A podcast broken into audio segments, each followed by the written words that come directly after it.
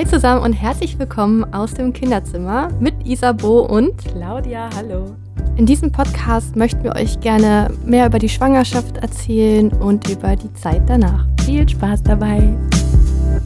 Hallo und herzlich willkommen zu einer neuen Folge aus dem Kinderzimmer. Ich freue mich total, dass ihr uns treu bleibt, äh, trotz Babypause von Isabo. Ich habe auch ganz liebe Nachrichten von euch bekommen und das finde ich sehr motivierend und freut mich total. Solange halte ich euch mit meinen eigenen äh, kruden Gedanken auf dem Laufenden, also Dinge, die ich einfach selber spannend finde, bei denen ich mir zutraue, auch eine ganze Folge darüber zu sprechen. Und eines davon ist das Konzept, könnte man sagen, oder die Idee von den fünf Sprachen der Liebe von Gary Chapman. Ich weiß nicht, ob ihr davon schon gehört haben solltet. Ich finde es total bereichernd, sehr augenöffnend, hilft total. Und das Schöne ist, es lässt sich eben auch auf Kinder anwenden. Also ich finde, man lernt viel über die partnerschaftliche Beziehung. Das ist ja auch eigentlich die ursprüngliche Idee dahinter gewesen, von Gary Chapman da zu schauen, okay, wie kann man in der Beziehung die Sprachen der Liebe des Partners sozusagen erkennen, mehr darauf eingehen und dadurch auch viele Konflikte lösen, weil ja, Liebe erst dadurch richtig beim Partner ankommt, weil es sich eben, ja, nach seiner Auffassung um eine Sprache handelt, die wir dann sprechen müssen. Und ja, das Gleiche gilt ja eigentlich auch für unsere Kinder, weil wir ja mit ihnen auch eine Beziehung haben, in der Liebe eine große Rolle spielt. Und habe mir deswegen auch das Buch, also auf mein Kindle runtergeladen. Ich habe es mir nicht gekauft, also ich habe es mir schon gekauft, aber elektronisch durchgelesen. Muss aber zugeben, ich habe es nicht bis zum Schluss gelesen, sondern nur die wesentlichen Kapitel, die sich mit diesen Sprachen der Liebe beschäftigen, weil gegen Ende geht es sehr um Erziehung. Also es wurde ja auch zusammen mit Ross Campbell geschrieben, der damals Professor für Kinderheilkunde und Psychiatrie war. Ähm, und hier merkt man, okay, das Buch ist 97 erst veröffentlicht worden da würde ich jetzt nicht mehr allem so zustimmen, auch nach neuesten Erkenntnissen, ob das alles so der beste Weg ist. Ja, das muss ich jetzt nicht noch lesen. Aber ich finde trotzdem diesen Ansatz mit den fünf Sprachen der Liebe weiterhin total schön und sehr erhellend, würde ich sagen. Also, naja, mir sind, mir hat es schon sehr geholfen, viele Dinge besser zu verstehen, auch in der Partnerschaft, aber jetzt auch noch mehr in Bezug aufs Kind. Ja, was ist die grundsätzliche Idee dahinter? Also Gary Chapman geht eben davon aus, dass wir alle eine Art Muttersprache der Liebe haben. Also etwas, was wir gerne, wie wir gerne Liebe ausdrücken und auch wie wir Liebe empfangen. Das heißt, dass es sein kann, dass zum Beispiel ich meinen Partner oder mein Kind über alles liebe aber es bei denen überhaupt nicht ankommt, weil sie eine ganz andere Sprache der Liebe sprechen. Und das natürlich was ganz Trauriges ist, weil grundsätzlich würde man ja immer davon ausgehen, okay, natürlich lieben wir unsere Kinder. Und dass das ja dann doch höchst dramatisch ist, wenn es bei den Kindern gar nicht ankommt. Weil wir vielleicht ja auch eine sehr ausgeprägte Muttersprache haben, also irgendeine Sache, die wir ganz extrem viel machen und alle anderen Sprachen gar nicht sprechen und das beim Kind überhaupt nicht ankommt. Was eben genauso in Partnerschaften passieren kann. Also das ist ein häufiger Konflikt, der, glaube ich, zwischen Partnerschaften besteht, ist, dass der Partner etwas ganz anderes möchte und empfangen möchte als man selbst und man sich da auch gar nicht reinfühlen kann tatsächlich, weil man eben da auch anders tickt und eine andere Sprache spricht. Manchmal hat man natürlich das Glück, dass man exakt dieselbe Sprache spricht und meistens ist es dann auch so, dass sich beide sehr, sehr geliebt fühlen und dann gibt's ja gar kein Problem, dann ist ja alles gut. Aber es ist eben auch oft der Fall, dass ja unterschiedliche Sprachen gesprochen werden. Das deckt sich übrigens auch, finde ich, sehr mit ähm, der gewaltfreien Kommunikation und den Aussagen von Marshall Rosenberg, der auch sagt, dass Liebe eigentlich gar kein Gefühl ist, sondern ein Bedürfnis. Also, dass wir eher sagen würden, okay, wir haben zum Beispiel warme und zärtliche Gefühle für jemanden, aber im Endeffekt haben wir vor allem ein Bedürfnis nach Liebe. Und ein Bedürfnis etwas, was ja ganz konkret befriedigt werden möchte durch bestimmte Dinge.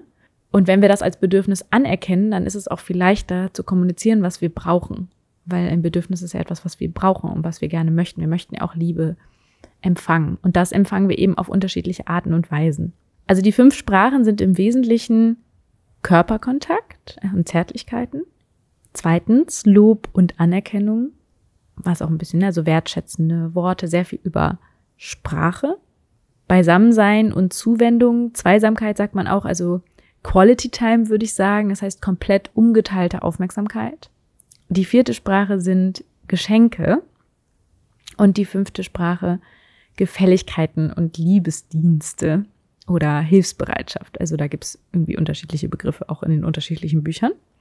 Und bevor ich jetzt dazu komme, auf die einzelnen Sprachen genauer einzugehen, ist die Grundvoraussetzung, dass jede dieser Liebessprachen bedingungslos sein muss bei Kindern.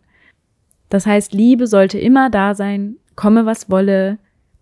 Liebe ist völlig unabhängig vom Verhalten, was übrigens auch sehr schön zu dem Thema der letzten Folge passt, falls ihr das nicht gehört haben solltet.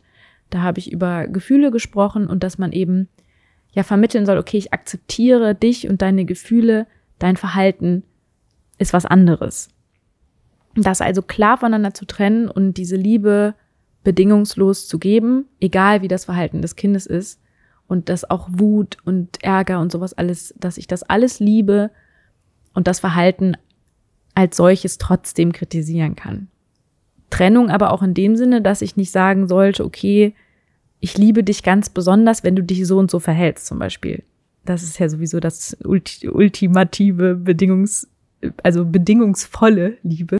Ja, und indem man das nämlich auch klar trennt und sagt, ich, ich liebe dich über alles, nur das und das Verhalten ist nicht in Ordnung und man regelmäßig auch dafür sorgt, dass der Liebestank sozusagen gefüllt ist, ist es auch noch leichter, das Verhalten sozusagen zu korrigieren und auf Fehlverhalten einzugehen, weil das Kind nicht Angst haben muss, okay, wenn ich mich so und so verhalte, dann bekomme ich plötzlich weniger Liebe.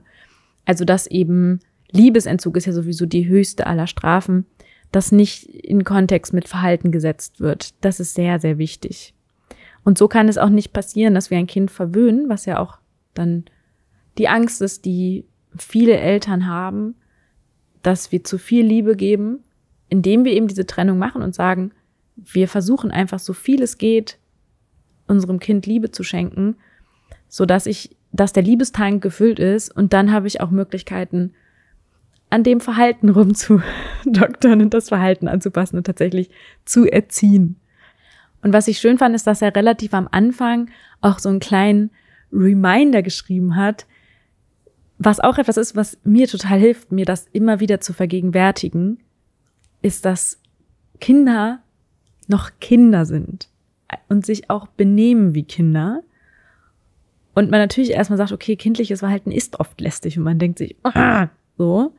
Aber wenn ich eben meine Kinder liebe und auch ihre Gefühle akzeptiere und sie als Person annehme, wie sie sind, dann werden sie irgendwann diese Kindlichkeit auf natürliche Weise nach und nach verlieren und auch irgendwann eines Tages reife Erwachsenen sein. Und da wird man manchmal ungeduldig und man denkt, mein Gott, das müsste doch jetzt längst verstanden haben. Aber was auch noch eine schöne Message war, war, Kinder sind durch und durch emotionale Wesen und auch die Sicht auf ihre Welt ist emotional geprägt. Also sie haben noch gar nicht dieses rational-analytische Verständnis, um irgendwie groß ihre Emotionen zu leiten, sondern es passiert ganz viel noch impulsiv. Und das wird sich irgendwann regulieren. Aber es dauert eben. Es sind eben noch Kinder und sie sind einfach noch total von Gefühlen geleitet. Und es nervt uns manchmal, vielleicht nervt es noch deswegen, weil wir halt selber das nicht machen können und wir manchmal auch den Wunsch danach retten. Uns aber auch so quasi regulieren müssen. Aber in erster Linie, Kinder sind Kinder und es ist auch okay, dass sie sich manchmal noch so impulsiv und emotional verhalten. Ja, und was jetzt ziemlich am Anfang des Buches auch schon gesagt wird, ist, dass Kinder alle fünf Sprachen der Liebe brauchen, damit eben der Liebestank allumfassend gefüllt ist. Und das insbesondere bis sie fünf Jahre alt sind, also später im Bestfall auch noch, Aber erst mit fünf meint Gary Chapman, ich weiß zwar nicht genau, wie er auf diese Zahl jetzt kommt, ob er das irgendwie untersucht hat, aber es ist wohl seine Erfahrungstendenz, nehme ich mal an, also dass er bestimmte Erfahrungen gesammelt hat und festgestellt hat, okay, ab circa fünf Jahren können wir überhaupt erkennen, was so die Muttersprache ist, also was, womit man am meisten Liebe empfängt und vielleicht auch spricht, obwohl ich das noch nicht so ganz verstanden habe. So, das muss nicht immer miteinander zusammenhängen. Also es kann sein, dass man eine andere Art der Liebe spricht, als man haben möchte, zum Beispiel. Obwohl es oft auch wohl so ist, dass die Sprache, die ich spreche, auch die ist, die ich empfangen will. Muss aber nicht. Also würde ich jetzt mal einfach so frei raus behaupten. Und dass man quasi erst mit fünf sagen kann, okay, auf diese Sprache sollte ich gesondert achten. Also da sollte ich vielleicht ganz besonders drauf eingehen und die anderen dabei nicht vernachlässigen, also die vier anderen Sprachen weiterhin sprechen, aber da eben so den besonderen Fokus drauf legen. Es kann aber auch sein, dass sich da gar keine so genaue Muttersprache herausstellt, sondern das Kind so auf viele Arten und Weisen Liebe ausdrückt und empfängt. Das ist eben von Kind zu Kind unterschiedlich und auch, glaube ich, die Herausforderung, dass wenn dann Kinder schon fünf Jahre alt sind, da kann ich jetzt leider zumindest nicht aus persönlicher Erfahrung sprechen, eine bestimmte Tendenz haben. Ja, und wenn ich das jetzt kombiniere quasi mit Rosenberg, der sagt, Liebe ist ein Bedürfnis, dann sind die fünf Sprachen der Liebe im Prinzip fünf Bedürfnisse, die man mit Liebe verbindet. Also man hat diese Bedürfnisse und fühlt sich dann dadurch geliebt. Also fühlt, das ist ja die Frage, ob die, die Liebe jetzt das Gefühl ist oder fühlt sich umsorgt und zufrieden und hat ein warmes Gefühl auch in der Brust wenn man eben diese, dieses Bedürfnis erfüllt. Was hier ein bisschen unbeantwortet bleibt, ist für mich die Frage, warum sich eine bestimmte Muttersprache so ausprägt. Ob es vielleicht auch sein kann, dass die Muttersprache, die ich spreche, die ist, die ich, naja, am wenigsten erhalten habe, ob das quasi was ist, was sich auch durch die Interaktion mit den Eltern irgendwann ergeben hat oder ob das tatsächlich in den Genen liegt. Also da habe ich jetzt gar nichts zugelesen. Denke ich mal, ist auch ein bisschen schwierig, weil dazu müsste man ja irgendwie das auch rausfinden können. Sind aber diese Fragen, die mich jetzt noch ein bisschen beschäftigt haben, weil ich dachte, ja, warum ist es denn so, dass die eine Person das mehr braucht und die andere Person das? Das ist aber nur mein äh, komisches, vertracktes Fragehirn, was immer Dinge geklärt haben will. Ist ja auch eigentlich gar nicht so wichtig, weil im Prinzip geht es ja erstmal darum, Mm, auf diese Bedürfnisse einzugehen und diese Bedürfnisse erstmal zu erkennen. Und woher die jetzt kommen, muss man ja dann vielleicht auch nicht unbedingt wissen. Obwohl ich es gerne wissen wollen würde. Das ist mein Bedürfnis. Aber eine andere Geschichte. Okay, dann würde ich jetzt einfach mal mit diesen unterschiedlichen Sprachen anfangen. Die erste Sprache, die hier in dem Buch besprochen wird, ist Lob und Anerkennung. Was ich auch eine, muss ich zugeben, sehr schwierige Sprache finde weil ich einfach an anderen Stellen auch mich so viel mit dem Thema Lob beschäftigt habe, unter anderem auch mit der gewaltfreien Kommunikation, wo ich auch mal eine Podcast-Folge zu gemacht habe, dass Lob manchmal ähm, schlecht sein kann. Und hier die richtige Dosis zu finden, ist, glaube ich, die absolute Kunst und nicht so leicht. Auch die Art, wie man lobt, wie man Anerkennung gibt. Und dass natürlich diese Gefahr besteht, dass so, eine, so ein Gewöhnungseffekt eintritt. Also, dass Kinder irgendwann gar nicht mehr so diese intrinsische Motivation haben, weil sie einfach nur noch Dinge machen, wenn sie danach wissen, ich werde jetzt belohnt sozusagen mit ähm, Anerkennung. Und deswegen finde ich ja diesen Ansatz auch so schön zu sagen, okay, das war jetzt aus der gewaltfreien Kommunikation. Wenn ich lobe, dann sage ich, wofür ich zum Beispiel auch dankbar bin. Da kann man auch, also ich finde, Lob kann man auch sehr schön durch Dankbarkeit ausdrücken und sagen, ich bin total dankbar dafür, dass du das gerade machst. Das macht mir richtig Freude, das zu sehen, zum Beispiel, ähm, wie du dich wiederum freust über, über deinen Erfolg. Aber grundsätzlich, glaube ich, geht es in Lob und Anerkennung darum, dass man spricht, also dass man etwas ausspricht und nicht nur durch sein Verhalten zeigt, sondern Lob und Anerkennung ist etwas, was wirklich verbal passiert, natürlich im Bestfall nonverbal richtig unterstützt. Also nicht, dass ich irgendwie mein Gesicht eine ganz andere Sprache spricht als das, was ich sage, aber grundsätzlich geht es um Aussprache, um wirklich verbale Kommunikation. Hierunter würde auch das klassische Ich liebe dich fallen, was ich total spannend finde, oder ich, ich hab dich lieb, ne? was ich total spannend finde, dass, also Gary Chapman sagt, dass es total wichtig ist, das in einen ähm, passenden Kontext zu bringen. Also zum Beispiel, dass man da auch wieder noch eine zweite Sprache der Liebe zum Beispiel sprechen würde und jemanden einfach umarmt und man sich auch merkt, okay, ich fühle mich gerade total gut und ich fühle gerade diese Liebe total und es dann zu sagen. Und an dieser Stelle möchte ich nochmal so einen kleinen Einwurf zur gewaltfreien Kommunikation bringen. Und zwar zum Thema, ja, wie man ich liebe dich auch sehr schön noch rüberbringen kann, so dass es wirklich verstanden wird. Und bring mal hier ein Beispiel aus einem Interview, was Marshall, äh, Marshall B. Rosenberg, sagt man eigentlich auch, ne, geführt hat, ähm, mit, ich weiß gar nicht, wie man die richtig ausspricht, Serena Rust und David Lustzin. Ich hoffe, ich habe die Autoren jetzt gerade richtig ausgebrochen. Das ist ein älterer Beitrag von 2004 aus Multimind. Und hier, äh, ich lese mal hier eine Passage vor. Als meine Tochter sechs war, also hier spricht Marshall B. Rosenberg von seiner Tochter selbst, war ich auf dem Weg zur Küche, um mir etwas zu trinken zu holen. Ich schrieb gerade an einem Artikel über das Thema Liebe und mir war bei den Paaren, mit denen ich arbeitete, aufgefallen, wie bedeutungslos sie diesen Satz Ich liebe dich anwendeten. Dass sie sich nicht darüber im Klaren waren, was in ihnen lebendig war, wenn sie das sagten. Auf dem Weg zur Küche begegnete ich also meiner Tochter, die im Esszimmer am Tisch malte. In meiner gewohnten Art beugte ich mich zu ihr hinunter und wollte sie auf den Kopf küssen und ihr sagen, ich liebe dich. Dann hielt ich inne und fragte mich, wie kann ich das wahrhaftiger ausdrücken? Also sagte ich, Maler, wenn ich dich hier so sitzen sehe, dann fühle ich, ja, was fühle ich denn eigentlich? Ich fühle eine solche Freude. Und dann war ich so froh, als mir klar wurde, was ich tatsächlich fühle. Solch eine Freude. Und welches Bedürfnis erfüllte das? Es erfüllt das Bedürfnis in mir, einfach nur in Verbindung zu sein mit so einem Wesen wie dir. Ich konnte an ihren sechsjährigen Augen ablesen, dass sie dem viel mehr entnehmen konnte, als wenn ich gesagt hätte, ich liebe dich. Wenn wir wirklich innehalten und klar sagen, worauf genau wir reagieren und wie wir uns fühlen und welches Bedürfnis erfüllt ist, ist das viel bereichernder für die Person.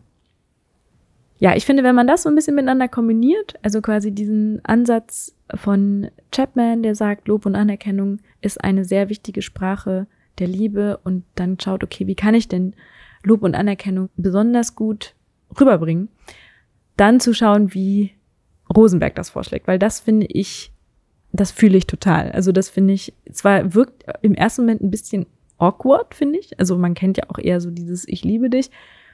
Und ich glaube, man kann auch weiterhin Ich liebe dich sagen. Das heißt ja nicht, dass das ähm, nicht erlaubt ist, Ich liebe dich zu sagen. Aber zum Beispiel einfach nur ein reines Wort, wenn wir wirklich sagen, es geht um die, um das gesprochene Wort, dann ist ich liebe dich relativ leer, wenn das Gefühl dabei nicht richtig rüberkommt. Und mit Sprache lässt sich ein Gefühl am besten übertragen, indem wir es etwas mehr verbalisieren und ein bisschen konkreter machen. Ich kann natürlich auch den Weg wählen und es kombinieren, zum Beispiel mit der Körpersprache Zärtlichkeit und dann ich liebe dich sagen. Und ich denke, es kommt auch rüber. Ja, also das finde ich persönlich einen sehr, sehr schönen Weg, um Lob und Anerkennung zu kommunizieren. Äh, also da vermische ich einfach jetzt Chapman mit Rosenberg. Wäre mein Vorschlag. Ja, was ganz besonders ist, wenn das wirklich sein sollte, dass Lob und Anerkennung die Muttersprache von einem Kind ist, das, was ja erst mit fünf sichtbar wird, oder auch vom Partner oder der Partnerin, dann sind Verbote und Kritik etwas, was das Kind ganz, ganz besonders hart treffen. Das heißt, hier muss der Liebestag wirklich immer nach Möglichkeit recht voll sein, bevor man anfängt ähm, rumzukritteln, weil das wohl diese Muttersprachler noch mehr trifft als ein Kind, was eine andere Sprache primär spricht. Was ich noch schön finde, um diese Sprache zu lernen, ist einfach mal ein bisschen den, ja, das Scheinwerferlicht so ein bisschen umzulenken. Also, ich glaube, wir sind alle so ein bisschen darauf trainiert, eher die negativen Sachen zu sehen, was ja auch von unserem Gehirn oft ja, also sinnvoll ist, weil wir natürlich sehen, oh Gott, ich muss Fehler ausmerzen, so ist es ja lösungsorientiert und das ist ja auch etwas Gutes. Nur dadurch besteht manchmal die Tendenz, dass wir zu wenig das Gute sehen und das Gute auch ausdrücken und uns eben nur auf das fokussieren, auch das ausdrücken, was nicht so gut läuft. Also ich hatte das neulich zum Beispiel mit, mit Emily. Da waren wir im, äh, sind wir im Pflanzenladen gefahren und es ist eigentlich schon, es ist einfach so viel schiefgelaufen. Also erstmal ähm, war es von der Zeit relativ eng, sowieso schon, weil der Blumenladen um 16 Uhr zumachte und wir brauchten irgendwie, glaube ich, noch 20 Minuten hin oder 25 Minuten. Und es war schon irgendwie halb drei. Und ich dachte, gut, so jetzt geht's noch, ist halb drei, so wir brauchen da jetzt eine, ähm, eine halbe Stunde hin, dann haben wir noch eine Stunde da entspannt im Blumenladen und alles ist gut. Und dann stellte sich aber raus, dass der Kindersitz nicht im Auto ist und der noch im Büro war. Das, also das hieß quasi, dass ich jetzt Emily nochmal hochschicken musste und den Kindersitz noch holen musste. Das hat dann nochmal ungefähr 20 Minuten gedauert, bis ich das, bis dann Emily auch im Auto saß und so war es dann doch irgendwie schon drei Uhr. Und dann waren wir erst um halb vier in diesem Blumenladen, Pflanzenladen. Wir wollten echt einiges kaufen. Also wir hatten schon einiges auf der Liste. Und ich hatte auch dieses Ziel vor Augen. Ich habe auch gedacht, so, nee, ich will jetzt hier demnächst nicht nochmal hinfahren. Ich will jetzt all diese Pflanzen kaufen. Und hatte dann doch einen entsprechenden Stresspegel und ein Effizienzbedürfnis, sodass ich dachte, okay, es muss jetzt hier alles schnell gehen und verstatten gehen. Und habe Emily, glaube ich, schon sehr so durch den Laden gescheucht. Und es war ja schon vorher ein bisschen blöd für sie, weil sie ja auch schon fertig angezogen war und ähm, ja, wir schon unten standen und ich musste sie wieder hochschicken und sie musste noch mal warten. Also sie hat ja schon super viel kooperiert bis dahin, ist mit mir dahin gefahren. Das sind alles Dinge, die eigentlich jetzt nicht unbedingt was sind, wo ich sagen würde, äh, Emilys Wahl Nummer eins mit mir Pflanzen zu gehen, sondern sie hätte ja vielleicht auch lieber gespielt oder so. Ne? Also sie hat ja schon sehr viele Dinge für mich getan. Und irgendwann so gegen Ende wurde sie ein bisschen quengelig. Also sie hat dann irgendwie, sie wollte nicht mehr laufen, dann wollte sie ihre Schubkarre nicht mehr schieben, die sie am Anfang irgendwie mitgenommen hat. Und ich war halt selber irgendwie so fertig und so in meinem ja, Tunnel schon fast, weil ich halt einfach diese Sachen fertig kriegen wollte, dass ich echt wütend wurde. Ja, gemerkt habe, dass ich jetzt gerade anfange, das ein bisschen an Emily auszulassen, weil ich halt nur dieses Gequengel gesehen habe und dachte, Mann, das finde ich jetzt aber super unfair, so dass jetzt hier, äh, also ich habe mich einfach geärgert, ne? Ich meine, das war ja letztes Mal auch Thema der Folge in den Gefühlen, so dass halt das manchmal so ist, ne, dass man halt selber irgendwie gerade ein eigenes Bedürfnis hat und dann kommt da so ein kleines Menschlein daher und äh, macht das zunichte sozusagen. Da habe ich dann auch, bin ich einmal kurz so in mich gegangen und habe gedacht so, hey, ganz ehrlich, so Emily hat jetzt schon so viel kooperiert und die hat auch eigentlich hätte ist wahrscheinlich schon eine Snackpause für sie. Das heißt, sie hat wahrscheinlich Hunger und eigentlich hat sie mir schon richtig viel geholfen. Die hat am Anfang so süß mit Pflanzen ausgesucht und auch gesagt so, hey, die ist doch groß, die würde bestimmt Papa gefallen fürs Schlafzimmer und so und war so süß und hat echt richtig viel geholfen. Also sie hat eigentlich fast eine halbe Stunde kooperiert und eigentlich davor noch mehr, weil sie ja schon eine halbe Stunde mit mir dahin gefahren ist und noch mal eine halbe Stunde vorher gewartet hat. Also war sie anderthalb Stunden schon im Kooperationsmodus und dann hat sie mal fünf Minuten, hat sie keinen Bock mehr gehabt. So what? Ja, also da einfach so diesen Fokus darauf zu legen und das auch auszudrücken, dass sie vorher die ganze Zeit kooperiert. Also ich hätte schon vorher eigentlich viel eher sagen können, boah, danke Emily, dass du jetzt mitkommst. Also ich hatte es, glaube ich, schon mal gesagt vorher, so dass ich voll dankbar bin. Hab sie dann später aber auch noch mal gesagt. Also natürlich habe ich mich erst ein bisschen so aufgeregt und gesagt, so, boah, du kannst dich jetzt nicht einfach auf den Boden schmeißen und so. Und habe dann später aber noch mal mit ihr darüber gesprochen und meinte halt so, hey, ich weiß, dass es jetzt alles ein bisschen anstrengend war ähm, und auch sehr stressig und ich war jetzt auch voll gestresst und ich bin aber eigentlich voll dankbar, dass du mir die ganze Zeit vorher so viel geholfen hast. Und dann war die Sache so vom Tisch und es war halt total spannend, weil ich einfach auch wieder gemerkt habe, wie mein Fokus so sehr auf diese fünf Minuten gerichtet war, wo sie schlecht gelaunt war, statt irgendwie zu sehen, was sie vorher alles schon Tolles gemacht hat und wie sie ja auch kooperiert hat eben. Genau, Kooperation ist ja das, was Kinder doch viel mehr machen, als wir meinen. Und das möchte ich auch noch mehr üben, das noch mehr zum Ausdruck zu bringen. Wenn ich einfach merke, hier findet gerade eine Kooperation statt und das ist nicht selbstverständlich, das dann auch ruhig auszudrücken und das eben auf eine Art und Weise, die ja echte Dankbarkeit und Wertschätzung ausdrückt, wie das gerade eben auch bei Rosenberg beschrieben war. Oder wenn ihr da nochmal genaueres zu hören wollt, dann könnt ihr auch nochmal die Folge zur gewaltfreien Kommunikation anhören. Da bin ich ein bisschen mehr darauf eingegangen, wie man sowas noch ausdrücken könnte. Ja, und auch wenn es darum geht, Liebe auszudrücken, auf jeden Fall, was man nicht tun sollte, sind solche Bedingungssätze. Also, ich hab dich lieb, aber eines muss ich dir mal sagen. Oder ich hab dich lieb, würdest du mir dafür einen Gefallen tun? Also, das in Zusammenhang zu stellen, so ist natürlich klar, dass das nicht gut ist. Ne? Also, das sollte voneinander getrennt bestehen und auf jeden Fall in keinem Zusammenhang. Also der Gefallen mit der Liebe, den zu verbinden, ist eine schlechte Idee. Und auch dieses, man, man weiß ja auch, alles, was man vor einem Aber sagt, hat keine Geltung. Also ich habe die lieb, aber ich muss dir eins mal sagen, also das, das mit dem Lieb wird dann nicht mehr gehört, sondern alles noch danach. So, das war jetzt, ich finde, das ist mit die schwerste Sprache. Also für mich persönlich, zusammen mit den Geschenken, die finde ich auch eine sehr schwierige Sprache, muss ich sagen.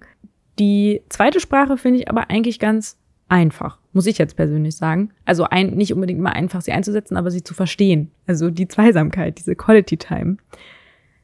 Denn manche Kinder, ich würde sagen, die meisten, vor allen Dingen, wenn sie noch ganz kleine Kinder sind, fühlen sich erst dann richtig geliebt, wenn sie die ungeteilte Aufmerksamkeit der Eltern bekommen.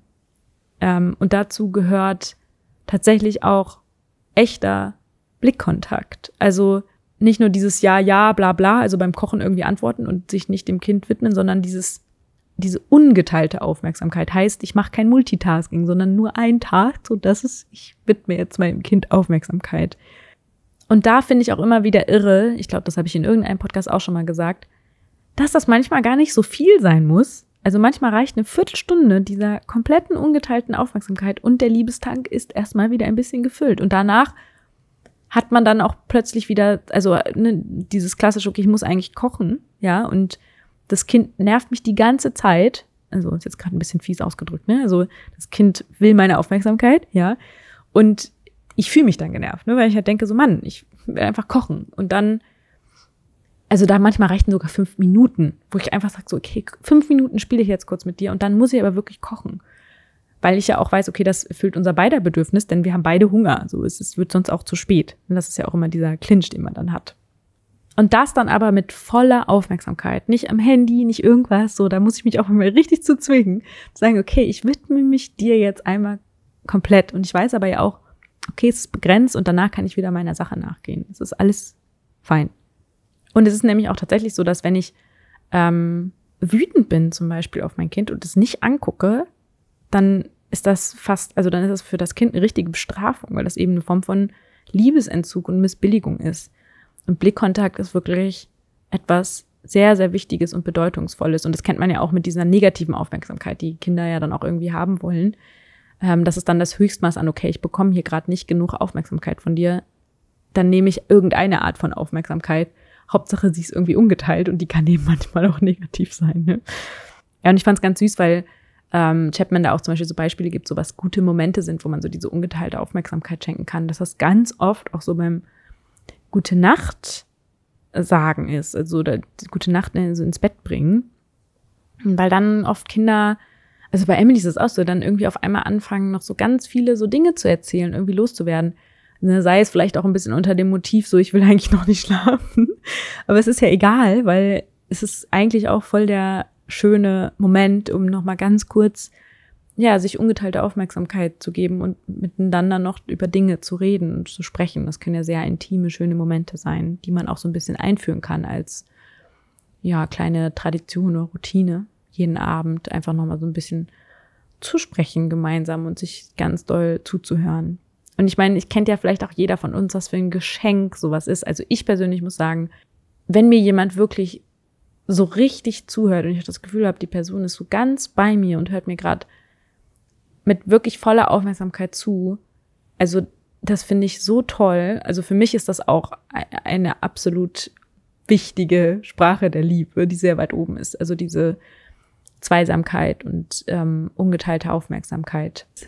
Ich würde auch sagen, dass das tatsächlich eine Sprache von Emily ist, die sie ähm, ja gerne empfängt, also die ihr sehr wichtig ist. Emily fragt auch sehr viel danach. Also ist wirklich so, dass ähm, sie das schon immer brauchte, dass man so ungeteilt für sie da war. Und ich mir manchmal auch Sorgen gemacht habe, dass ich dachte, oh Gott, wird sie es niemals lernen, sich mit sich selbst zu beschäftigen. Bis ich irgendwann mal anerkannt habe, okay, eigentlich bin ich ja genauso. Also ich, ich brauche das auch und ich kann das sehr gut nachvollziehen, dass das einfach, wenn man sich geborgen fühlt und, und gut, wenn, wenn man mit jemandem im Austausch steht und in Verbindung ist und dass sie das einfach braucht und eben auch dieses Ungeteilte nochmal was anderes ist, als wenn man einfach nur so nebenher, also ich mein Zeug mache und die andere Person ihr Zeug macht. Und das kann für manche auch ausreichend sein. Also aber Emily brauchte schon sehr viel, diese ungeteilte Aufmerksamkeit. Und das finde ich auch okay, ihr das auch zu geben. Und wie gesagt, meistens ist es dann doch nicht so viel, wie ich denke. Also es ist, glaube ich, nur so eine komische Angst von mir, äh, zu denken, dass sie nichts alleine machen kann, weil es stellt sich heraus, wenn sie ihre Portion bekommt, und die ist manchmal dann gar nicht so groß, wie ich dachte, dann kann sie sich plötzlich alleine beschäftigen. Und das habe ich jetzt auch sehr gemerkt, als wir jetzt diese ähm, hier Corona-Zeit hatten, Shutdown, wo sie sich super viel alleine beschäftigt hat. Einfach weil wir hier viel Zeit ja auch hatten, wo wir uns miteinander beschäftigen konnten. Und es natürlich so ist, wenn sie in die Kita geht, da wird sie einfach nicht so viel von dieser Zweisamkeit bekommen, also oder von dieser ungeteilten Aufmerksamkeit und diese, ja, wie, wie auch immer man das jetzt nennt, diese Sprache der Liebe, weil da einfach so viele Kinder sind, so die Erzieherinnen können sich ja nun wirklich nicht zehn teilen im wahrsten Sinne des Wortes. Und natürlich hat sie dann da ein stärkeres Bedürfnis nach, wenn sie dann nach Hause kommt, einfach von jemandem auch mal diese ungeteilte Aufmerksamkeit zu bekommen. Vor allen Dingen, wenn das eine Sprache ist, die sie ganz besonders stark spricht. Vielleicht ist es sogar ihre Muttersprache, wer weiß. Ja, die dritte Sprache sind Geschenke, die von Herzen kommen, so nennt äh, Chapman das. Also quasi, quasi kleine Geschenke als Liebesbeweise. Da betont er aber auch nochmal, das finde ich auch sehr gut, dass die nie für sich alleine stehen können. Also Geschenke sind quasi eine, eine Muttersprache, die ja, eigentlich so, ich finde, äh, eigentlich, wenn ich jetzt drüber nachdenke, eigentlich sollte nie überhaupt irgendeine Sprache von denen alleine stehen. Also gerade bei Kindern ja sowieso nicht, aber eigentlich ist sowieso so, finde ich, ist meine Auffassung von Liebe, dass man alles irgendwie gibt, nur vielleicht eine besonders viel, so. Aber gerade bei Geschenken ne, ist natürlich irgendwie so, dass das manchmal vielleicht ja auch so als Liebesersatz gilt oder auch um das eigene schlechte Gewissen irgendwie etwas runterzufahren. Also, dass man irgendwie meinetwegen jetzt das Kind viel allein gelassen hat. Ich denke, okay, dann kaufe ich ihr aber mal ein neues Spielzeug oder so. Ja, dass Kinder das ja auch spüren, wenn es äh, so, so ist, um ein schlechtes Gewissen auszubügeln, aber nicht, weil man einfach nur dem Kind eine Freude machen möchte. Also es sollte quasi kein Lohn für geleistete Arbeit sein. Und das wäre ja sowas, ne? wenn man sagt, okay, du hast es jetzt gut ausgehalten, ähm, dass ich jetzt mal ein paar Tage nicht da war, dafür wirst du belohnt mit einem Geschenk.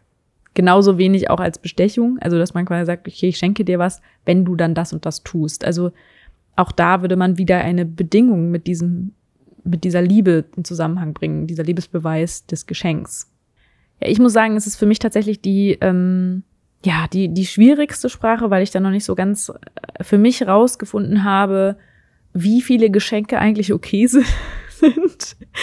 ähm, und ja, weil ich natürlich auch nicht fördern will bei Emily, dass sie denkt, man kriegt immer einfach so irgendwas. Also, ne, dieses, was da jetzt gerade gesagt worden ist, so dieses Unverdiente, dass ich manchmal denke, so ja, aber vielleicht muss man sich auch manche Dinge auch mal verdienen. Also, wie ich quasi das beides vermitteln kann. Also es gibt Dinge, zum Beispiel diese, diese Idee, dass Geld halt nicht unendlich ist. Ähm, also, dass man sich tatsächlich auch mal Dinge verdienen muss und es auch später im Leben leider so ist, dass wir halt für Dinge was tun müssen.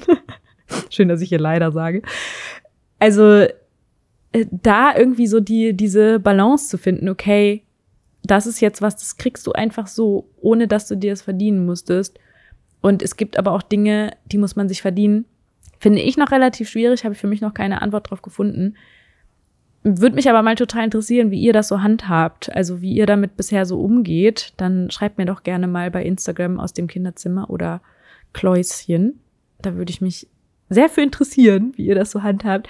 Also momentan mache ich das so, dass ich auch Emily zwischendurch mal was kaufe und das auch, also zum Beispiel auch wenn sie aber auch Kleidung bekommt. Ich mache das jetzt nicht so, wie Chapman sagt, dass ich den Pulli dann irgendwie schön einpacke. Das hat er vorgeschlagen, dass man das so richtig zelebriert Fände ich eigentlich auch eine ganz schöne Idee, aber schon, dass wir so ein Päckchen zusammen auspacken oder so. Also jetzt, wenn das Päckchen angekommen ist, dass ich sage so, oh, das ist aber bestimmt für dich. Und dass sie auch weiß, dass auch solche nützlichen Dinge irgendwie so eine Art Gabe und Geschenk sein können, wie jetzt ein Pulli oder so. Und ja, ich aber schon jetzt natürlich auch ganz oft mal Nein sage, wenn wir irgendeinem Geschäft sind oder hier halt auch sage, okay, das kriegst du dann, wenn du Geburtstag hast, was kannst du dir auch zum Geburtstag wünschen. Also so ist momentan so diese Mischung und momentan funktioniert es auch noch ganz gut.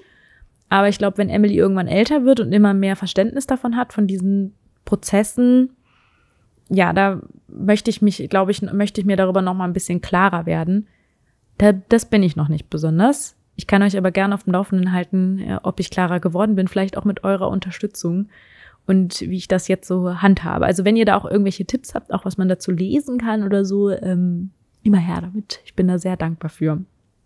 Ja, ich muss auch sagen, es ist nicht wirklich meine Sprache der Liebe. Ähm, also meine Sprache der Liebe, die ich empfange. Also ich habe, ähm, ich mache tatsächlich auch schon mal gerne Geschenke. Ich habe aber richtig Schwierigkeiten mit so Geburtstagen und so. Da bin ich manchmal so richtig, ähm, werde ich fast nervös, weil ich eben manchmal weiß, dass es den Leuten so wichtig ist. Also mir ist das gar nicht so krass wichtig. Aber ich weiß, dass es Menschen gibt, denen das sehr wichtig ist und die das so als Liebesbeweis sehen. Und ich kriege dann manchmal so ein bisschen Druck und Stress, weil ich denke, um Gottes Willen nicht, dass die Person denkt, ich liebe sie nicht, weil ich jetzt ein richtig beschissenes Geschenk ausgesucht habe. Das kann mich halt schon manchmal ganz schön stressen. Ich glaube, deswegen habe ich ein bisschen Probleme mit dieser Sprache, weil die ist mir nicht, die habe ich nicht so intuitiv, so weil ich ich glaube, weil ich selber nicht so krass fühle. Also wenn mir jemand was schenkt, dann freue ich mich natürlich, aber es ist für mich nicht der ultimative Liebesbeweis. Also ich glaube, es ist bei mir tatsächlich auf an letzter Stelle, was so, wenn es so ums Ranking der Liebessprachen geht. Natürlich, wie gesagt, ich, wenn mir jemand was schenkt, was so aus vollstem Herzen kommt, dann fühle ich voll Liebe und merke halt so, boah, das, das finde ich voll schön, dass ähm, sich da jemand so Gedanken gemacht hat. Aber ich kann es nicht so gut vermitteln. Ja. Könnt ihr mir auch mal gerne zu sagen, was ihr davon, was ihr, wie das bei euch so ist, was ihr davon haltet. Ja, man merkt, ich möchte in Austausch treten. Ein Bedürfnis von mir. Austausch, immer. Deswegen sind diese Monolog-Podcasts auch so eine Herausforderung. Ich bin im Austausch mit mir selber. Mhm. Ja, also schreibt mir, ich freue mich. So, dann kommen wir jetzt auch zur vierten Liebessprache, Finally. Damit kenne ich mich besser aus. Ähm, das ist nämlich meine ich würde sagen, das ist meine Liebessprache Nummer eins. Übrigens, wenn ihr das rausfinden wollt, es gibt ganz viele Tests im Internet, wo man ähm, ja seine Liebessprache testen kann. Ich muss sagen, ich, ich finde es ein bisschen schwierig, weil ähm, bei mir kommt da immer was anderes raus. weil Bedürfnisse können sich ja auch verändern. Ja, das wäre aber, glaube ich, eine grundsätzliche Sache, die ich vielleicht noch mal ans Ende dieser Folge packe. Also das so ein bisschen als Feedback und Gedanken zu dem ganzen Konzept der Liebessprachen. Weil ich glaube nicht, dass man immer exakt in jeder Lebensphase dieselbe Liebessprache spricht, sondern es auch viel damit zu tun hat, wie gerade die Tanks gefüllt sind und nicht.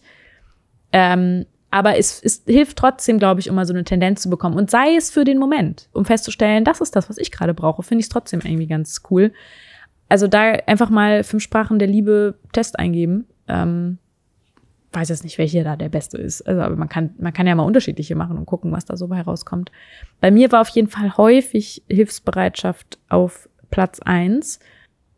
Ja, weil ich ja das sowohl gerne spreche als auch gerne gebe. Also quasi so diese fürsorgliche Art und Weise. Also jemandem einen Gefallen tun, etwas Gutes jemandem tun. Und ich empfange das auch so sehr gut, diese Liebe. Und natürlich ist es erstmal so, dass Hilfsbereitschaft bei Kindern natürlich irgendwie total klar ist, weil wir ihnen ja die ganze Zeit helfen. Also ja, das ist ja eigentlich unser Job. Unser Job ist ja nichts anderes, als hilfsbereit zu sein, indem wir ihnen ja auch immer Dinge abnehmen, die sie noch nicht bewerkstelligen können. Ne? Also als Säuglinge so sind die, sind wir ja die ultimativen Dienstleister, kann man ja nicht anders sagen. Oder Dienstleisterinnen. Ja, das heißt, wir könnten sagen, diese Sprache sprechen wir wahrscheinlich alle recht gut. Hier ist trotzdem natürlich wieder zu sagen, auch da gibt es wieder Gefahrenmomente. Oui, oui, oui, oui. Ja, also zum einen diese Gefahr, wenn wir uns selber damit überlasten, so viel für das Kind zu tun und selber nicht ausgeglichen sind, aus welchen Gründen auch immer, dass sich das auf das Kind überträgt und quasi sie spüren oder das Kind spürt, dass wir das nicht gerne tun. Weil das Wichtigste an dieser Sprache der Liebe ist, dass wir das auch wieder bedingungslos tun. Also, ähm, und das auch als etwas das rüberbringen, dass wir das gerne für diese Person tun. Wenn wir natürlich überlastet sind, dann können Kinder das auch spüren und spüren, okay, das ist, macht sie gerade nicht freiwillig und das ist sie eigentlich gerade zu viel. Und dann kann das eher zu Schuld- und Schamgefühlen bei Kindern führen, was wir ja auf gar keinen Fall wollen. Also da auch wieder aufpassen, okay, wenn ich überlastet bin, versuchen zu gucken, okay, was, wie, wie kriege ich mich gerade entlastet, damit ich auf gar keinen Fall dem Kind das Gefühl gebe, dass es eine Last für mich ist, sondern zeige, hey, ich mache diese Dinge wirklich gerne für dich und ich bin gerne für dich da. Auch da wieder ist es natürlich besonders gefährlich, wenn das so die Muttersprache des Kindes ist, also das Kind einfach das als volle Liebe empfindet, wenn ähm, ja, Eltern sie unterstützen und für sie da sind. Und wenn wir natürlich die ganze Zeit das mit so einem gestressten Zustand tun, äh, die Kinder ja das auch wie eine Art Liebesentzug empfinden können. Also das wollen wir ja, denke ich mal, alle nicht. Ja, die zweite Gefahrenstufe ist, dass wir ähm, dazu neigen können, insbesondere wenn das unsere eigene Sprache ist, kenne ich bei mir selber, dass ich auch ganz schnell Angst habe, wenn ich etwas nicht für Emily tue, dass sich das für sie als Liebesentzug anfühlen könnte, aber sie dadurch natürlich nicht darin unterstütze, Selbstwirksamkeit zu erfahren und Dinge auch selber zu schaffen und eben nicht nur mit Unterstützung zu, und Fürsorge zu schaffen, sondern das zu lernen, das selber zu machen. Deswegen müssen wir natürlich diese Unterstützung auch immer als Hilfe zur Selbsthilfe verstehen. Also nur darin unterstützen bei den Dingen, bei denen wir wissen, dass sie das nicht selber bewerkstelligen können. Und ab und an das auch bei Dingen zu tun, ja, die, die sie schon selber bewerkstelligen können, aber wo wir das Gefühl haben, okay, jetzt gerade geht's eher um diesen Liebesakt. Da natürlich ein Gefühl für zu haben, huiuiui, ganz schön schwierig. Also finde ich persönlich jetzt.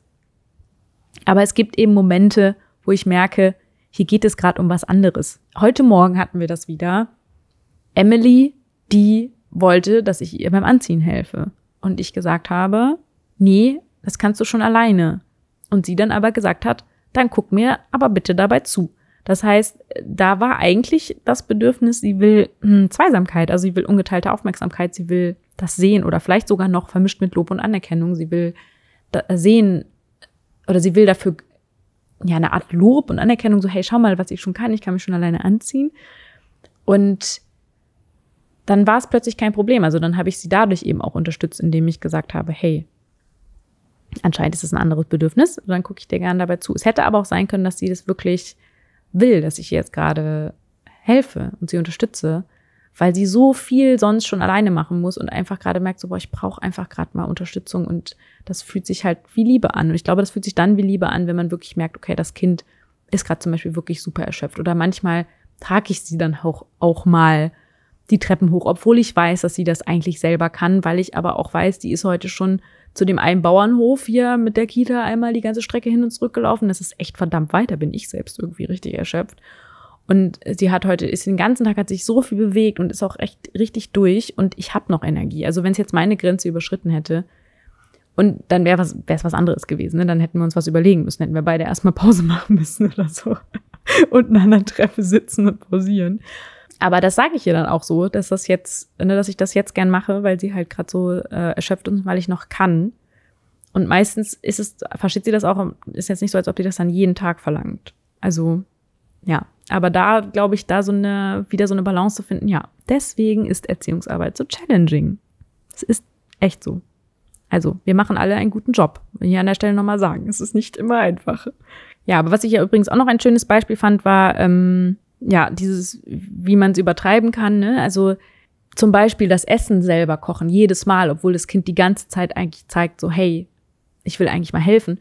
Und was ich hier schön, schön finde, ist, das sagt jetzt Chapman gar nicht, aber auch Kinder wollen ja die Möglichkeit haben, ihre Sprache sprechen zu dürfen. Also Emily zum Beispiel, die, glaube ich, auch sehr viel diese Hilfsbereitschaftssprache spricht, dass sie oder, oder vielleicht auch versteht, dass ich das brauche. Kann auch sein, dass sie da vielleicht ja auch das schon intu intuitiv merkt, so dass das eine Sprache ist, die mir sehr wichtig ist, dass sie Gelegenheit hat, mir auch zu helfen, um mir ihre Liebe auszudrücken und sich dadurch ja auch wertvoll zu fühlen, dass sie merkt, hey, so, ich kann dir meine Liebe auch ausdrücken, warte, lass mich dir doch helfen. Und dass man den Kindern auch die Gelegenheit dazu gibt. Und das ist eben bei sowas wie Kochen zum Beispiel, dass Emily eigentlich ganz oft helfen will. Und die wird dann auch richtig wütend, wenn ich sie nicht helfen lasse. Und natürlich bin ich dann manchmal so, boah, das geht jetzt aber schneller, wenn ich das jetzt eben mache. Und es gibt auch Situationen, wo ich wirklich so krass Hunger habe, also wo es dann wiederum, ne, das wieder meine Grenze wäre. Ich merke, nee, ich kann wirklich, sonst kippe ich hier um. Ich kann keine halbe Stunde jetzt mehr warten, weil das würde jetzt so viel länger dauern, wenn wir das zusammen machen. Und dann versuche ich eher eine Beschäftigung zu finden, wo sie mir helfen kann, die jetzt nicht gerade den ganzen Prozess so krass, also dass wir dann so, so einen Kompromiss finden oder eine Win-Win-Situation so ein bisschen, dass sie halt irgendwie was machen darf, aber nicht das, was jetzt so lange dauert, was sie jetzt explizit eigentlich wollte, wie zum Beispiel irgendwie Kartoffeln schälen. Ich aber weiß, die brauchen jetzt am längsten zum Kochen. Die muss ich jetzt zuerst machen. Dann lasse ich sie erstmal was anderes machen oder sage, hey, pass auf, ich schäle schnell die Kartoffeln und danach hilfst du mir das und das zu machen. Damit ich trotzdem ihrem Bedürfnis nachkommen kann und aber auch meinem, weil ich jetzt ganz schnell Hunger habe.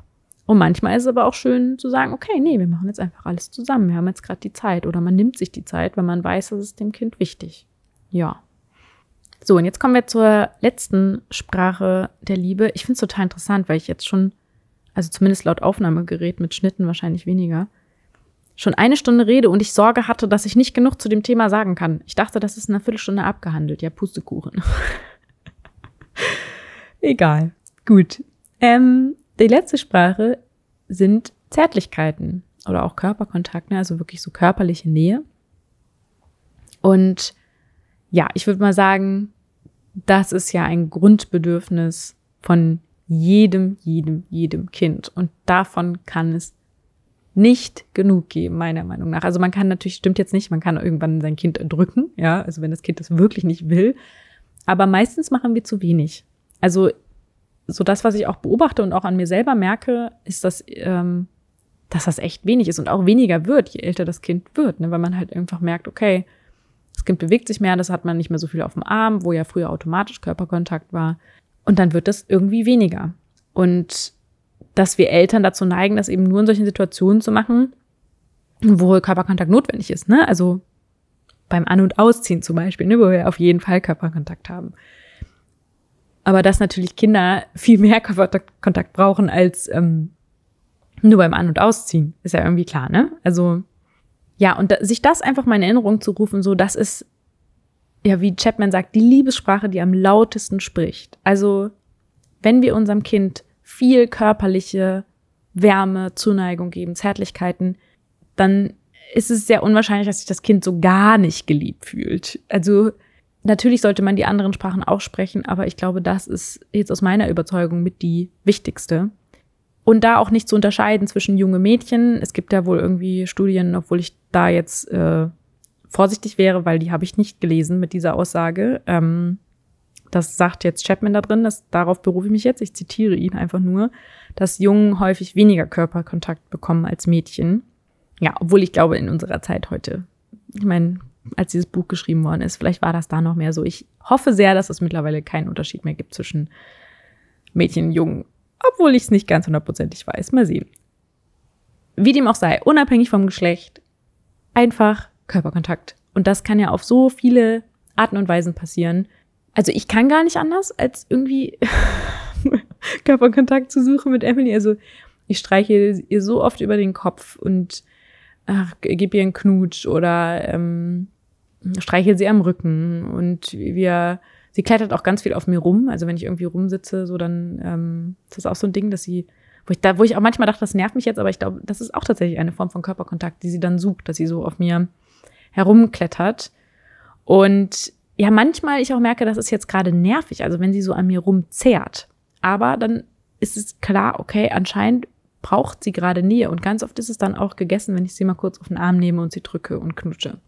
Ja, und klassisch, wann kann man es noch toll machen? Natürlich immer beim Vorlesen das Kind auf den Schoß nehmen und das einfach genießen. Und ja, ich bin auch so dankbar, dass Emily noch so klein ist und das noch so mit sich machen lässt. mit sie machen lässt klingt so, als ob ich sie irgendwie ausnutze dafür. Es ist äh, komplett beidseitig. Ich halte sie nicht fest und ich fessel sie auch nicht, sondern dass sie das auch noch so genießt und wir es noch so schön finden. Ich hoffe, dass das noch eine Weile so bleibt, weil ich es auch sehr toll finde und ich auch dadurch sehr viel Liebe empfinde. Also, wenn man sagen kann, dass es ein Gefühl ist. Sehr viel Wärme und Freude und Glück auf jeden Fall, wenn ich Emily auf dem Schoß habe oder wenn wir Momente haben, wo wir, ja, uns gegenseitig irgendwie küssen. Das finde ich auch so toll. Also Emily ist so eine Knutschmaus.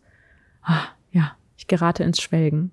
Ja, und obwohl die Folge jetzt schon recht lang ist, möchte ich trotzdem noch mal kurz ähm, ja so meine Gedanken zu den zu den fünf Sprachen der Liebe sagen, weil ich es immer wichtig finde, auch solche Bücher zu reflektieren. Also wenn ich irgendwie sowas durchlese, nicht einfach sagen, ah, okay, es gibt diese fünf Sprachen, fertig, so ich benutze die jetzt und dann ist alles gut. Ähm, sondern auch, ja, sei, also ich, ich finde es einfach immer wichtig, sich darüber auch Gedanken zu machen, zu gucken, okay, mit was kann ich denn davon was anfangen, mit was gehe ich da irgendwie konform, welche Dinge sind so, dass ich sagen würde, so, hm, ja, weiß ich noch nicht. Also grundsätzlich muss ich sagen, ich finde, das Buch kann schon mal nichts Schlechtes anrichten oder na gut, das Buch vielleicht schon, also ich würde nicht den Rest des Buches lesen, sondern also dieses Konzept der fünf Sprachen kann erstmal nichts Schlechtes anrichten, weil es zumindest ein Bewusstsein darüber gibt, dass Menschen andere Bedürfnisse haben können als man selbst. Und das finde ich immer eine schöne Message. Zu schauen, okay, ich ändere mal die Perspektive, komme aus meiner eigenen Glaskugel raus und frag mich, kann es sein, dass diese Person vielleicht was anderes braucht als ich?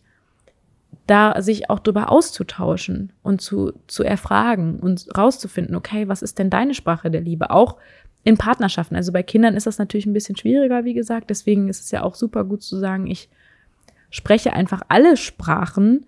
Und auch da würde ich sagen, das schadet alles nichts. Also außer man macht welche davon nicht ganz richtig, wo ich ja auch so meine Zweifel hatte, so mit Lob und Anerkennung oder mit Geschenken, so, so wo es noch so ein bisschen unsicher ist, da kann man auch, denke ich mal, auch, ja, in Anführungszeichen was falsch machen oder übers Ziel hinausschießen oder so. Ähm, aber so diese grundsätzliche Haltung dahinter und die grundsätzliche Idee, Liebe zu geben, finde ich wunderbar und wichtig. Auch wenn ich da sagen würde, man muss sich da nicht so auf eine Sprache immer unbedingt versteifen. Also es, ähm, ich, ich zum Beispiel kann nicht hundertprozentig sagen, was meine Muttersprache ist. Kann ich nicht. Ich habe, wie gesagt, mehrere Tests gemacht und es gibt nicht die eine Sprache, die ich spreche. Ich würde aber sagen, dass manchmal meine Tanks unterschiedlich voll sind. Also ich zum Beispiel merke, hey, ich habe ähm, gerade irgendwie mein Liebestank, also wenn ich das so in Säulen denke, so, ich habe irgendwie fünf Säulen jetzt beispielsweise ne, für, für, meine, für meinen Liebestank. Und ich bekomme so richtig viel Lob und Anerkennung beispielsweise oder ich habe viele Geschenke bekommen und ähm, ja, viel körperliche Nähe. Aber ich merke, hey, äh, ich, hab, ich fühle mich gerade nicht unterstützt, weil das irgendwie gerade nicht so viel da ist, dann ist das bestimmt in dem Moment meine primäre Sprache, weil ich die gerade am meisten möchte. Und manchmal versucht man sowas eben sich einzuholen, indem man es ganz viel selber ausdrückt, also quasi immer zeigt, so hey, ich, ich mache das doch hier so als Vorbild, ne? Schau mal. Oder, und das kann auch passieren, dass man, ähm, wenn man sehr leer ist in einem Tank, das plötzlich gar nicht mehr macht und dadurch was, und deswegen ist das ja mit Kommunikation so wichtig, deswegen ja auch diese Sprache gerade gar nicht richtig kommuniziert. Also, wenn ich jetzt sagen würde, Beispiel, jemand, der ganz viel fürsorglich ist und ganz viel Hilfe anbietet, der möchte wahrscheinlich genauso Liebe empfangen. Kann ja sein, dass ich diese, diese, diese Aussage mache oder ich glaube auch, dass es irgendwo mal in irgendeinem Kontext mit diesen fünf Sprachen der Liebe stand. Ich weiß nicht, ob das jetzt in dem Buch war oder ob ich das irgendwo noch gelesen hatte. Und einfach nur davon ausgehe, dass das so ist, das finde ich ein bisschen gefährlich, weil es kann ja sein, dass diese Person eigentlich was ganz anderes braucht. Aber das ist, das ist das, was ihr am leichtesten fällt, weil sie da gerade die meisten Ressourcen hat. Also eigentlich bräuchte sie zum Beispiel körperliche Nähe, äh, hat da ein totales Defizit. Ähm, aber weil sie selber die, irgendwie da irgendwelche Widerstände hat, kann sie es gerade nicht geben, weil sie es vielleicht auch gerade selber eigentlich eher braucht, als dass sie es geben kann. Und drückt dann ihre Liebe anders aus und der Partner denkt, ah ja, die will hier unterstützt werden. Ähm, sie sprechen nicht darüber und machen es macht's halt einfach und dann kommuniziert man aneinander vorbei und dann gibt man sich gegenseitig gerade nicht die Liebe, die man jeweils braucht.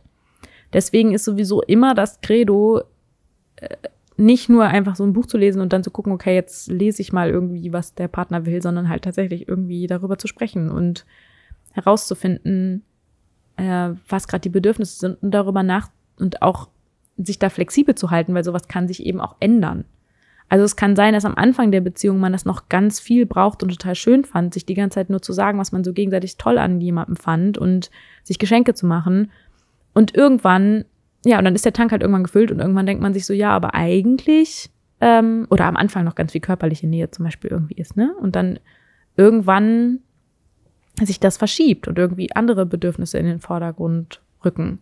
Also deswegen habe ich, glaube ich, nur, das, die einzige Kritik, die ich hätte, ist, dass es eine Muttersprache gibt. Weil ich das aus meiner persönlichen Erfahrung jetzt nicht so unterschreiben könnte und auch ich irgendwie da nicht genug, ja, wie soll ich sagen, Beweise dafür finde oder das nicht genug bewiesen finde. So, wer sagt das denn, dass wir nur eine Muttersprache sprechen?